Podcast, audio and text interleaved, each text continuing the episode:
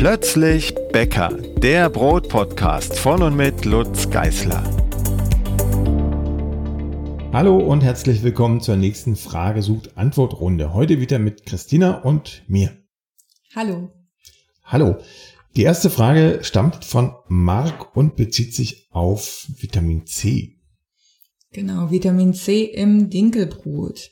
Denn Marc hat bei dir in einem Buch gelesen, dass man Dinkelbroten Zitronensaft zufügen sollte wegen des Vitamin C.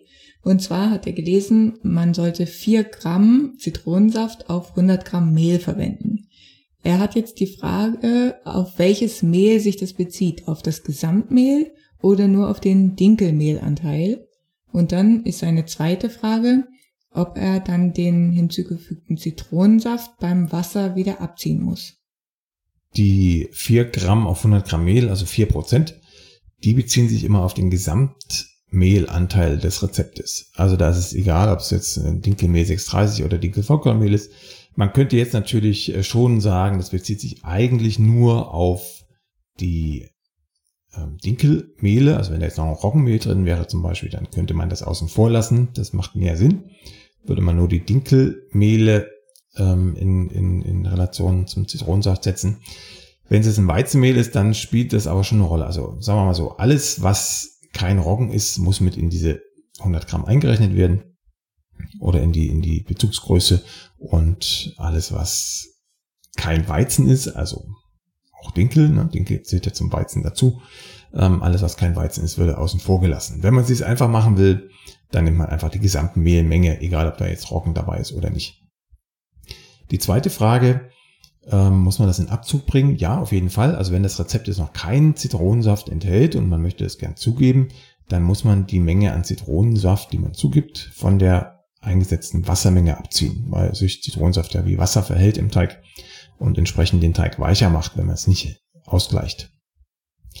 Noch ein Wort zum Zitronensaft selbst. Es muss nicht unbedingt Zitronensaft sein. Es geht ja nur ums Vitamin C. Also man könnte theoretisch auch pures Vitamin C zugeben, also Ascorbinsäure, das wäre das synthetische Vitamin C.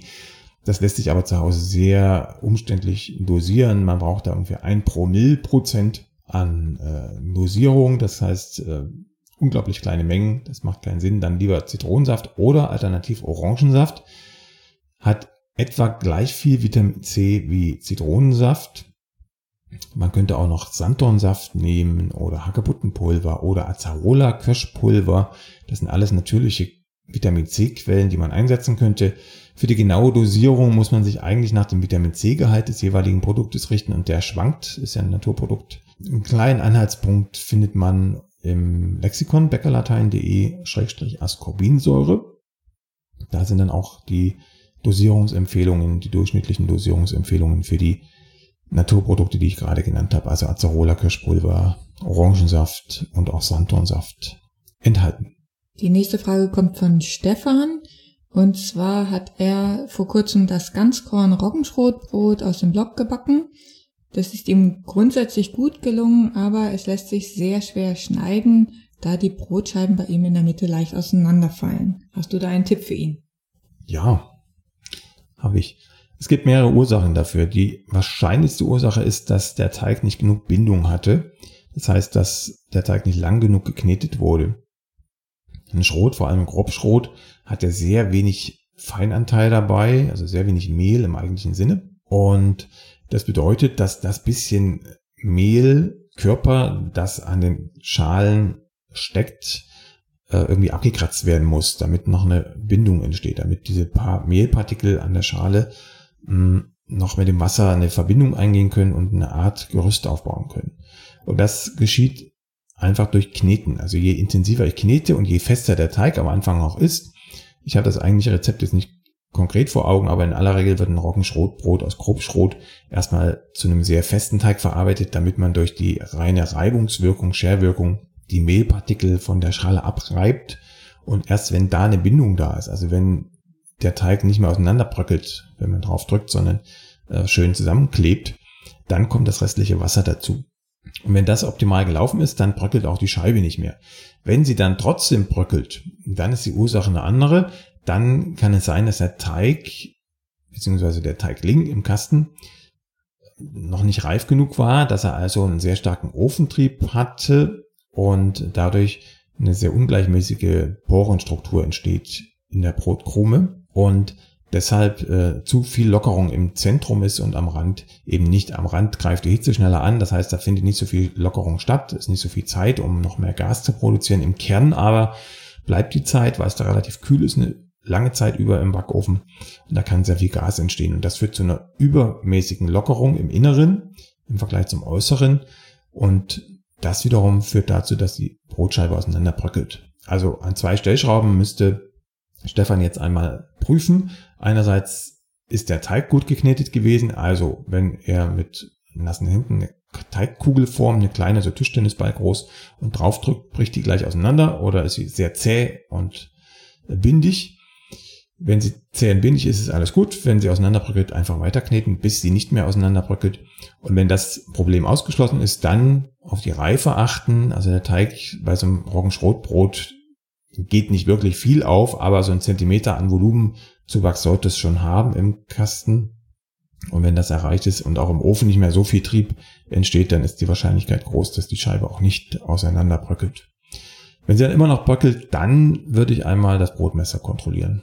Also es kann tatsächlich auch mal am Brotmesser liegen, wenn es nicht scharf genug ist oder die Schneide sättig ist, dass dann die Scheibe auseinanderbröselt. Die nächsten Fragen kommen von Sabine.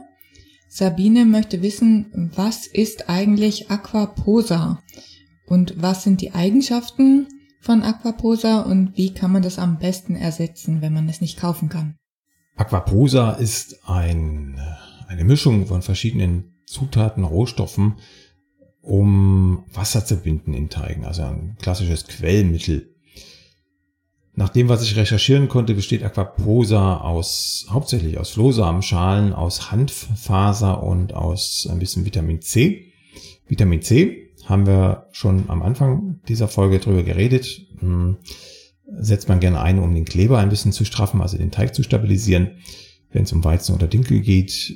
Und die anderen beiden Stoffe, also Handfaser und Flohsamenschalen, die werden eingesetzt, um das Wasser zu binden also um mehr Wasser in den Teig zu bekommen. Das heißt, um einen äh, sehr, sehr also relativ festen Teig zu haben, mit trotzdem viel Wasserlast, um am Ende ein Brot zu bekommen, das sehr saftig ist, sehr feucht von der Krume und lange frisch hält. So, wie kann ich es ersetzen? Im Grunde ganz einfach eins zu eins mit Flohsamenschalen, dann wird man merken, dass der Teig sogar noch ein bisschen mehr Wasser vertragen kann, als hätte ich gleich Aquaposa genommen. Das heißt, nur Flohsamenschalen gibt mehr Wasserbindung als Flohsamen plus Hanffaser. Und ähm, die Vitamin C haben wir am Anfang auch schon drüber geredet, könnte man ersetzen durch äh, Zitronensaft oder Orangensaft. Ich bin kein so großer Freund von mh, solchen Mischungen, die man zukauft, weder im, im Profibäckerbereich noch im Hobbybäckerbereich, weil man dann ein bisschen an, an Wissen und Verantwortung dem Teig gegenüber abgibt. Man mischt dann was zu, was man eigentlich nicht so richtig einschätzen kann. Und ähm, ja, gibt so ein bisschen, ja, wie gesagt, die Verantwortung dafür ab, was man da gerade tut. Wenn man selbst die Rohstoffe einfügt, dann kriegt man auch mehr ein Gefühl dafür, wie sie wirken und äh, welcher Faktor was beeinflusst, das ist eher auf meiner Schiene. Also ich würde das tatsächlich, wenn, dann mit Flohsamenschalen ersetzen und ansonsten das Geld in der eigenen Tasche lassen und für Flohsamenschalen ausgeben oder für Leinmehl zum Beispiel, das wäre auch ein tolles Quellmittel. Thomas fragt, ob es ohne weiteres möglich ist, tierische Zutaten gegen vegane Alternativen auszutauschen, also vor allem Milch und Butter, zum Beispiel durch Hafermilch und Margarine. Ja, also wenn es nur um Milch und Butter geht, dann gibt's äh, schöne Alternativen. Ähm, bei Milch äh, vor allem dann eben die, die Drinks, die man heutzutage nicht mehr Milch nennen darf, also äh, Sojamilch oder Hafermilch oder Mandelmilch. Da geht's jetzt eher um geschmackliche Funktionen. Ein bisschen Fett ist natürlich auch in der Milch, aber wenn das ein Rezept ist, wo sowieso noch extern Fett dazukommt, also im Original dann Butter oder, oder Schweineschmalz oder sowas, dann spielt das Fett in der Milch auch nicht mehr die große Rolle. Was eine Rolle spielt, ist die Laktose in der Milch. Die bringt natürlich eine gewisse Süße in das Gebäck. Wenn wir jetzt um Süßgebäcke reden, dann spielt das auch wieder kaum eine Rolle, weil extra noch Zucker dazu kommt. Aber ähm, wenn es jetzt um Milchbrötchen geht, zum Beispiel, die, wo jetzt nicht zwingend Zucker zukommen muss, äh, sondern die Süße aus der Milch stammt, da macht es schon einen kleinen Unterschied, ob ich herkömmliche Milch, also klassische Milch von der Kuh verwende oder Hafermilch oder Mandelmilch. Da ist dann nicht die Süße da. Da müsste man vielleicht noch einen Tick Zucker dann zugeben, damit man auch die Bräunung bekommt, die die Milch im Gebäck, in der Gebäckkruste verursacht. Um das Fett zu ersetzen, das tierische Fett, ist zwangsläufig äh, an erster Stelle die Margarine zu nennen. Kann man jetzt zustehen, wie man will, ist halt ein Kunstprodukt, die Margarine, aber ähm, sie ersetzt die Butter teilweise mittlerweile auch geschmacklich sehr gut. Und man hat in aller Regel Emulgatoren in der Margarine, so dass das Gebäck, ob man will oder nicht, mit Margarine durchaus noch luftiger, fluffiger wird als mit Butter. Wenn man jetzt an die Öle denkt, also an flüssige Fette, dann ist der Ersatz nicht ganz so einfach. Also man könnte natürlich jetzt Olivenöl oder Sonnenblumenöl als Butterersatz verwenden. Mit dem Nachteil, dass das Volumen nicht ganz erreicht wird, dass die Teigkonsistenz nicht die gleiche ist, sondern der Teig eher ein bisschen nachlassender ist, nicht ganz so stabil und ähm, der Geschmack natürlich auch ein ganz anderer ist, wenn man jetzt ein Pflanzenöl verwendet im Vergleich zu Butter. Also da tue ich mich schon eher schwer. Bei Milch habe ich nicht so viele Bauchschmerzen, aber bei, bei Butterersatz dann schon. Erst recht, wenn man mit Margarine äh, nicht ganz ähm, zufrieden ist. Neutral ausgedrückt.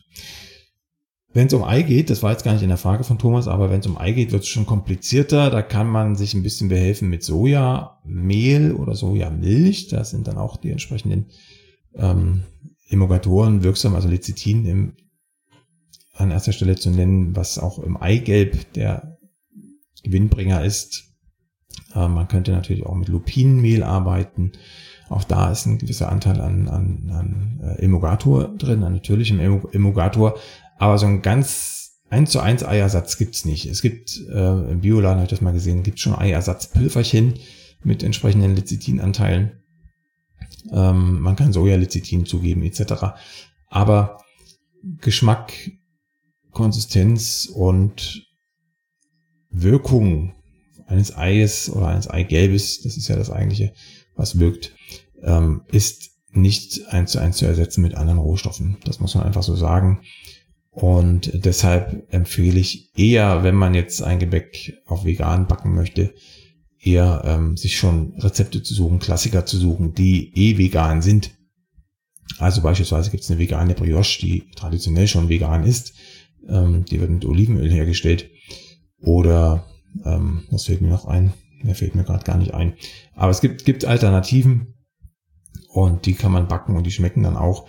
Ähm, man, wer experimentierfreudig ist, der kann natürlich auch rumspielen und kommt dann auch zu einem Gebäck. Aber das Gebäck wird nie das Gebäck sein, was es geworden wäre mit tierischen Produkten.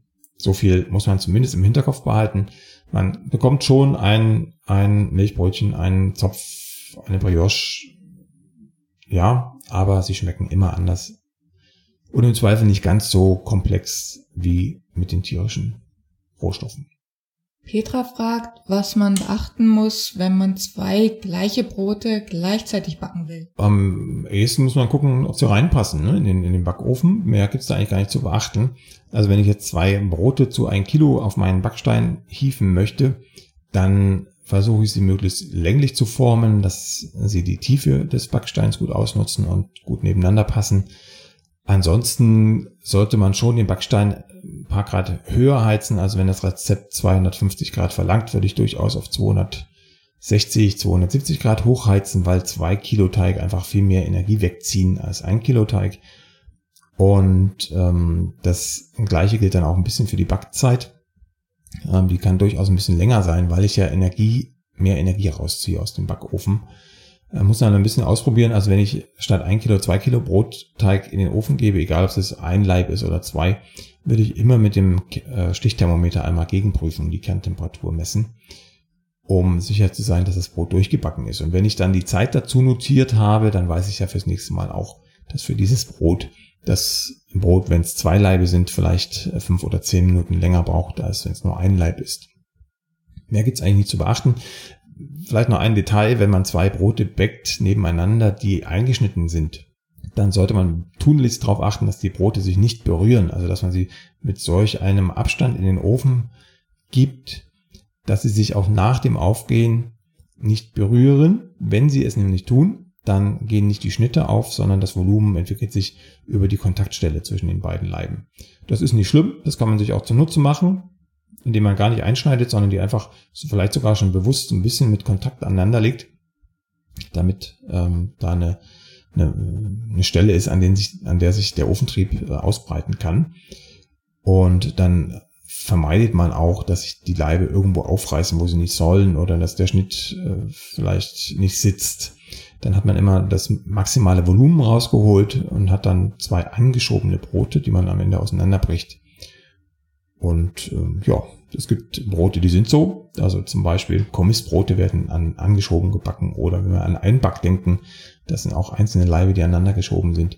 Das ist schon ganz nett. Also ich mag das sehr, wenn, wenn eine Seite so ganz weich ist, also ohne Kruste, kann man dann tatsächlich auch sagen, wenn es nicht so gewollt war, das ist so gewollt, wenn es passiert ist hinterher, oder man macht es gleich am Anfang äh, ganz bewusst so, dass man sie angeschoben weckt, die beiden. Dann spart man sich das Einschneiden und auch äh, das Achten auch darauf, dass man beim Formen irgendwie einen offenen Schluss produziert.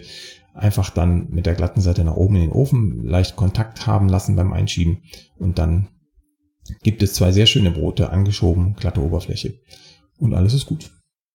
Nils hat eine Frage zum Anstellgut und zwar sagt er, wenn ich meinen Sauerteig, also das Anstellgut füttere und dann stehen lasse, bis sich das Volumen verdoppelt hat und es dann in den Kühlschrank stelle, dann ähm, hat er das Problem, dass er schon nach einem weiteren Tag im Kühlschrank in sich zusammenfällt. Und eigentlich äh, sollte er nach Anleitung die ganze Woche ja damit backen können. Und jetzt fragt er sich, ob irgendwas mit seinem Sauerteig nicht stimmt. Ne, kann ich dich beruhigen, Nils, das ist alles okay. Der Sauerteig bzw. das Anstellgut, das fällt irgendwann in sich zusammen und du kannst es dann aber trotzdem noch verwenden im Laufe der Woche, um damit einen Sauerteig anzusetzen. Wann das Anstellgut im Kühlschrank einfällt, das hängt davon ab, mit welcher Reife es in den Kühlschrank gekommen ist und wie warm oder kalt der Kühlschrank ist. Wenn ich jetzt äh, mir vorstelle, ich habe ein Anstellgut aufgefrischt und lasse es reifen, bis es das maximale Volumen erreicht, dann kann es ja nichts anderes mehr tun. In letzter Konsequenz, als wenn es weiter reift, und das tut es ja im Kühlschrank nur langsamer einzufallen. Wenn ich jetzt sage, ich möchte aber nicht, dass es gleich sofort einfällt oder erst in zwei, drei Tagen einfällt, wenn überhaupt, dann kann ich natürlich ähm, hingehen und sagen, ich lasse das Anstellgut, das aufgefrischte Anstellgut nicht ganz so reif werden vor dem Kühlschrank, sondern äh, lass es vielleicht nur auf, nicht auf das Doppelte, sondern vielleicht nur auf das anderthalbfache Volumen ansteigen, draußen außerhalb des Kühlschranks und stelle es dann in den Kühlschrank. Und wenn es dann da weiterreift, dann steigt es und steigt es im Kühlschrank weiter, bis es halt das maximale Volumen erreicht hat und fällt erst dann langsam ein.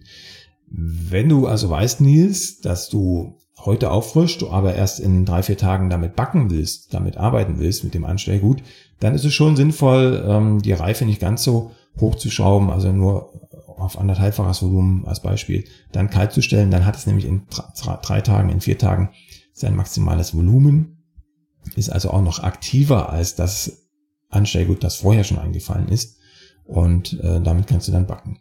Wenn du noch nicht genau weißt, wann du damit backst, dann lässt es einfach aufreifen und stellst es im Kühlschrank, das geht schon auch, aber äh, man kann natürlich immer fein justieren, fein und dann würde man sehen, dass man die Reife vor dem Kühlschrank so abpasst, dass es im Kühlschrank noch so lang weiterreifen kann, also nach oben vor allem, bis ich es verwenden will. Das wäre sozusagen das Feintuning. Aber es ist kein Ding, wenn das schon nach einem Tag einfällt, dann kannst du es trotzdem noch verwenden, ist aber nicht mehr ganz so aktiv, wie es wäre, wenn es erst nach zwei, drei Tagen eingefallen wäre. Björn fragt, ob du eine Idee hast, wie man das Brotbacken im Wohnmobil umsetzen könnte. Ja, und das ist gar nicht meine Idee, sondern wir hatten im Almkurs, vor zwei, drei Jahren war das, ein Teilnehmer, der hatte genau die gleiche Frage und der ist auch mit Wohnmobil angereist und der hat auch einen kleinen Wohnmobilofen, in der Ofen kann man es gar nicht nennen, eine, eher eine Backform, die man auf einen Gasbrenner setzen kann, mitgebracht. Omnia hieß das Ding. Das hat Björn jetzt auch hier in seiner Frage in Klammern noch gesetzt. Omnia, das ist äh, im Grunde so eine Art Ring, Ringform mit Deckel, in die man alles Mögliche ein, einsetzen kann. Also da muss ja gar kein Teig sein, das kann auch andere Sachen sein. Aber wir haben damals da einen Teig reingebracht, haben ihn aufgehen lassen und haben dann das Teil mit dem aufgegangenen Teig auf den Gasbrenner gesetzt, auf den Camping, auf den, auf die Campingflamme und äh, damit erstaunlich gut gebacken. Natürlich gibt es nicht so eine Kruste wie im Backofen. Also es ist eher ein krustenloses Brot oder nur an, an der Unterseite mit Kruste versehen. Aber es ist ein Brot. Also es hat eine Porung, es ist durchgebacken, es funktioniert. Die Backzeit muss man ein bisschen äh, anpassen. Ne? Natürlich, äh, auch da hilft wieder das Stichthermometer. Immer mal reinpixen ins Zentrum dieses Ringes und äh, gucken, wann das Brot ungefähr die 98 Grad erreicht hat. Aber es funktioniert. Alternativ, wer die Möglichkeit hat, äh, irgendwo ein Feuer zu machen, auf dem Campingplatz beispielsweise, der könnte auch einfach einen Gusseisentopf mitnehmen und äh, dann den Gusseisentopf in der Glut erhitzen, dann den Brotleib reinkippen, den reifen Brotleib aus dem Gärkorb und Deckel drauf und dann langsam dort vor sich hin backen lassen. Auch das haben wir schon auf der Alm gemacht im Lagerfeuer, in der Lagerfeuerglut. Auch das geht, aber auch da muss man sich natürlich rantasten, wie viel Glut braucht es denn jetzt auf dem Deckel und ringsherum und äh, wie stark runtergebrannt muss sie noch sein, damit es am Ende nicht Kohle wird an der Kruste, sondern eine schöne braune Kruste gibt. Mehr kann man dazu eigentlich nicht sagen. Ne? Also es, man muss immer Abstriche hinnehmen natürlich, wenn man nicht die optimalen Bedingungen hat zum Backen, aber man kriegt ein Brot raus, so oder so. Im Zweifel sogar tut's auch die, die Bratpfanne auf dem Herd im, im Campingwagen, macht da noch einen, einen Deckel oben drauf und dann habt ihr auch so eine Art Topf und habt zumindest ein Brot, das auf der Unterseite eine Kruste hat. Das geht auch. Oder Fladenbrot, ne? Macht sich auch super in der Pfanne. Also da kann man erfinderisch sein und ähm, ein gutes Brot im Urlaub backen, wenn es keinen Bäcker irgendwo gibt in der Nähe, der das macht. Margret hat eine Frage zu Hefezöpfen. Und zwar möchte sie gerne wissen, was es ist, das einen Hefezopf so schön faserig macht. Ähm, ist es das lange Kneten oder die Butter? Ihr Ziel ist es, einen schönen faserigen Zopf hinzubekommen. Das ist ihr aber bisher noch nicht gelungen. Die Faserigkeit eines Zopfes, die wird durch viele verschiedene Faktoren beeinflusst. Das Wichtigste ist zunächst einmal das Kneten. Also der Teig muss wirklich ausgeknetet sein. Das heißt, er sollte sich dünn ausziehen lassen mit den Fingern, damit am Ende ein Maximum an Gas gehalten werden kann. Also wir brauchen viele Kleberstränge, die perfekt entwickelt sind und sich vernetzt haben. Das zweite ist, dass der Teig die richtige Reife hat. Also er sollte nicht zu reif sein. Also es darf noch nicht viel Gas im Teig sein. Sonst hat man größere Blasen in der Teigstruktur und das wiederum äh, verhindert, dass man eine schöne gleichmäßige Faserung kriegt, eine schöne gleichmäßige Struktur im, im Zopf. Das Wichtigste aber neben dem Kneten ist das Formen, das Formen des Zopfes. Die Teigstränge müssen wirklich straff geformt sein. Das heißt, es wird erstmal portioniert. Nehmen wir an, wir haben äh, einen Zweistrangzopf, dann machen wir zwei, zwei Teiglinge aus dem Teig und schleifen die erstmal richtig straff rund, lassen die kurz entspannen und dann werden diese runden Teiglinge eingeschlagen, straff eingeschlagen. Also man zieht immer wieder die Teighaut nach unten und wieder nach unten, wieder nach unten, bis es eine schöne straffe Wurst gibt. Und diese Wurst wird dann ausgerollt mit viel Druck und wenig Zug zu einem straffen Strang. Und dieser Strang wiederum, oder diese beiden Stränge in dem Beispiel, werden dann relativ straff verflochten, sodass der Teigling, also der spätere Zopf, sehr stabil dasteht, eine glatte Oberfläche hat, viel Spannung aufweist wenn dann noch die Reife passt, die Stückgare passt, also der Teig, der nicht zu reif ist, sondern mit einer sehr knappen Stückgare in den Ofen geht, also noch viel Volumen entwickelt im Ofen und nicht vorher, dann kriegt man eine faserige Struktur. Also nochmal zusammengefasst, gut auskneten, straff formen und flechten und mit einer sehr knappen Gare in den Backofen geben. Das sind die drei Faktoren, um eine Fraßigkeit zu kriegen. Von den Zutaten her kann man natürlich auch noch was sagen. Es macht schon einen Unterschied, ob der Teig sehr viel Fett enthält oder kein Fett. Also mit, mit einem Fettanteil, vielleicht auch mit einem Eianteil wird das Ganze immer faseriger als ohne diese beiden Zutaten. Aber das entscheidende Kriterium ist tatsächlich das Kneten und das Formen. Susanne hat eine Frage zu ihrem Anstellgut und zwar äh, bildet sich bei ihrem Anstellgut nach ein paar Tagen im Kühlschrank immer ein weißer, samtiger Belag obendrauf. Sie möchte wissen, ob das Schimmel ist. Ich kann es natürlich nicht sehen, weil ich kein Bild habe, aber die Wahrscheinlichkeit ist groß, dass es kein Schimmel ist, sondern sogenannte Kamhefen. Das ist eine Hefeart, die ist nicht äh, schädlich, die ist nicht gesundheitlich bedenklich, die bildet halt einen Pelz da oben drauf, vor allem eben im Kontakt mit Sauerstoff ähm, und im sehr sauren Milieu. Also wer Kamhefen hat, der hat immer ein Indiz dafür, dass der Sauerteig relativ sauer ist, essig sauer. Und ähm, der vielleicht ein bisschen milder geführt werden sollte. Also zum Beispiel wärmer oder häufiger aufgefrischt. Diesen Kramhefebelag nimmt man einfach großzügig runter und nimmt zum Auffrischen sehr, sehr wenig Ansteckgut von ganz unten, also da, wo die Kramhefen nicht waren, hoffentlich nicht waren, und frischt dann wieder auf. Und dann warm, also 28 Grad und häufig auffrischen, dann sollte man diese Kramhefen wieder losbekommen. Wenn man sie nicht losbekommt, ist es aber auch kein Beinbruch, weil sie wie gesagt nicht schädlich sind. Sie hindern auch den Sauerteig nicht an seiner Arbeit.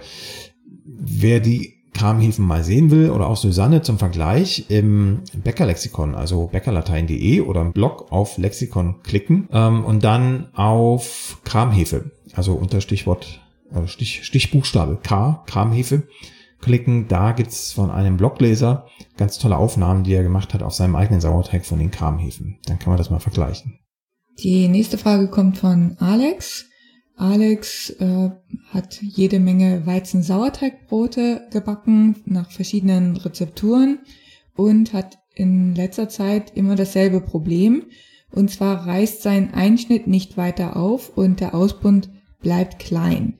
Dafür bläst sich das Brot aber auf wie so ein Ballon und er hat eine einzelne sehr große Blase unter der Kruste. Die restliche Krume ist aber lang nicht so großporig, wie er sie haben wollte. Und das trotz Volumenzunahme von 40 bis 50 Prozent während der Stockgare. Und das, worüber er äh, stolpert, ist vor allem, dass er vor ein paar Monaten dieses Problem nicht hatte. Da wurden die Brote ähm, durch den Trieb viel größer. Die beschriebenen Phänomene, die deuten sehr stark darauf hin, dass der Teig kein gutes Klebergerüst hatte. Das kann zweierlei bedeuten. Entweder, dass das Mehl kleberschwach ist oder kleberschwächer als das Mehl, das Alex vorher verwendet hat. Oder, dass im Teig, also während der Fermentation, kleberabbauende Prozesse stattgefunden haben. Die finden immer statt, aber in dem Fall dann unter Umständen intensiver. Was bedeuten könnte, dass entweder wieder das Mehl enzymstärker war als noch äh, vorher, also in der vorherigen Charge, oder dass die pH-Bedingungen so eingestellt waren oder die Temperaturbedingungen im Teig, dass die mehleigenen Enzyme und auch die Enzyme, die von den Mikroorganismen ausgeschüttet werden, den Kleber stärker angegriffen haben. Also ergo, entweder war der Sauerteig zu sauer oder das Mehl zu enzymstark oder beides. Um das jetzt rauszukriegen, ähm, müsste Alex eigentlich mal das Mehl wechseln, also von einem anderen Hersteller mal Mehl beziehen, ähm, in einem zweiten Versuch unter Umständen auch den Teig mal nicht ganz so reif werden lassen in der Stockgare und äh, die Teigtemperatur prüfen. Also wenn der Teig deutlich mehr als 28 Grad warm war nach dem Kneten und auch während der Gare vielleicht, dann ist einfach schon ein zu starker Kleberabbau vorhanden, so dass am Ende wenig Teiggerüst da ist, um das ganze Gärgas zu halten. Und dieser Hohlraum unter der Kruste ist ein starkes Indiz dafür, dass eben wenig Kleber da war, der das Gas auffangen konnte. Auch, dass der Einschnitt nicht weiter aufreißt, ist ein Indiz dafür, dass der Teig wenig Spannung hatte, wenig, wenig äh, Gashaltevermögen und äh, deshalb dieser, dieser Schnitt gar nicht richtig aufreißt, sondern ähm, eher verschwimmt. Gegenwirken, ohne dass man an den anderen Faktoren schraubt, die ich schon genannt hatte, lässt sich im ersten Versuch auch durch die Wassermenge, also einfach mal die Wassermenge ein bisschen reduzieren, dass der Teig wieder stabiler wird, dann reißt auf jeden Fall auch der Einschnitt wieder auf und unter Umständen ist dann auch das Problem mit dem Hohlraum gelöst. Also um mal einen Fahrplan äh, für Alex aufzustellen, als allererstes würde ich mal die Wassermenge reduzieren um ein paar Gramm, dass der Teig wieder fester wird, stabiler wird. Wenn das nichts hilft, dann würde ich das Mehl wechseln, also einen anderen Hersteller wählen. Und wenn das auch nichts hilft, dann, oder vielleicht auch schon parallel zu den anderen beiden, prüfen, ob die Teigtemperatur die richtige ist und ob man nicht das Volumen, die Volumenzunahme ein bisschen reduziert in der Stockgare und äh, gegebenenfalls den Kühlschrank auch nochmal prüft, ob der vielleicht auch noch äh, ein, zwei Grad kälter geht, damit weniger Teigabbau stattfindet. Das wären jetzt so die Dinge, die mir einfallen. Und damit sollte es das auch schon wieder gewesen sein für heute. Wir verabschieden uns und hören uns in vier Wochen wieder mit der nächsten Folge von Frage sucht Antwort. Tschüss. Tschüss. Die nächste Folge von Plötzlich Bäcker, dem Brot-Podcast, gibt es ganz bestimmt. Wenn du bis dahin meine Arbeit am Blog oder für diesen Podcast unterstützen möchtest, dann klicke dich auf plötzblog.de slash unterstützen. Vielen Dank.